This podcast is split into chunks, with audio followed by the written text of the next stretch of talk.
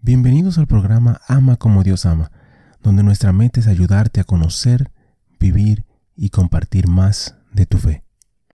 Ven Espíritu Santo, llena los corazones de tus fieles y enciende en ellos el fuego de tu amor.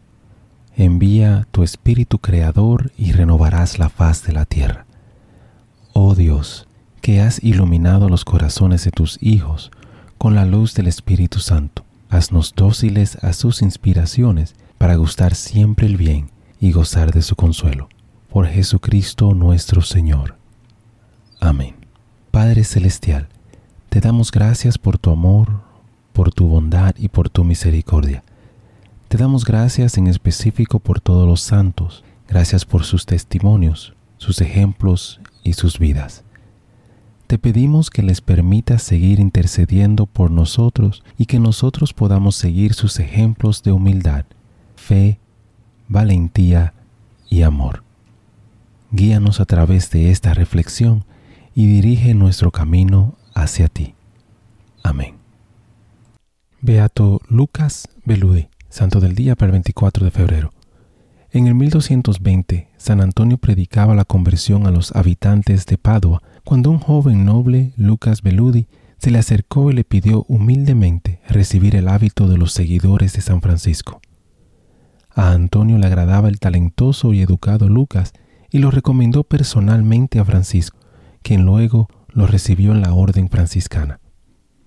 Lucas, que entonces solo tenía 20 años, iba a ser el compañero de Antonio en sus viajes y en su predicación, atendiéndolo en sus últimos días y ocupando el lugar de Antonio tras su muerte. Fue nombrado tutor de los frailes menores en la ciudad de Padua. En el 1239 la ciudad cayó en manos de sus enemigos. Los nobles fueron ejecutados, el alcalde y el consejo fueron desterrados, la gran universidad de Padua cerró gradualmente y la iglesia dedicada a San Antonio quedó inconclusa. El propio Lucas fue expulsado de la ciudad, pero regresó en secreto. La noche, él y el nuevo tutor visitaban la tumba de San Antonio en el santuario para orar por su ayuda. Una noche, una voz salió de la tumba asegurándoles que la ciudad pronto sería liberada de su malvado tirano. Después del cumplimiento del mensaje profético, Lucas fue elegido ministro provincial y promovió la finalización de la gran basílica en honor a San Antonio, su maestro. Fundó muchos conventos de la orden y tuvo como Antonio el don de los milagros.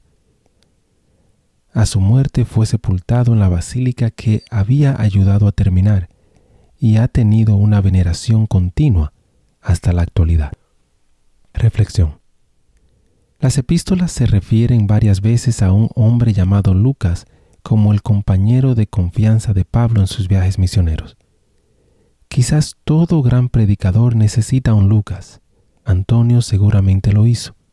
Lucas Beludi no solo acompañó a Antonio en sus viajes, también cuidó al gran santo en su última enfermedad y continuó con la misión de San Antonio después de la muerte del santo. Todo predicador necesita un Lucas, alguien que lo brinde apoyo y tranquilidad. Hermano y hermana, te invito a ser un Lucas para alguien en tu comunidad. Bendiciones.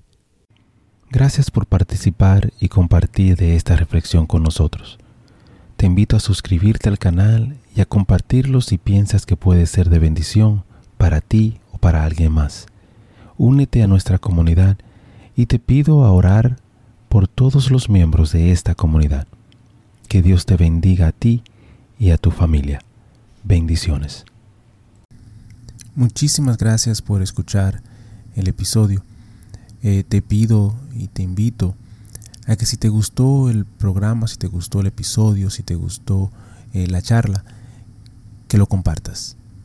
De igual manera te pido y te, te ruego que ores por nosotros, que ores por este ministerio y que si te gusta también que puedas buscar en nuestra página, visita nuestra página amacomodiosama.com, nuevamente amacomodiosama.com, para encontrar artículos, canciones y oraciones, las cuales espero en Dios que te ayuden a conocer, a vivir y a compartir tu fe.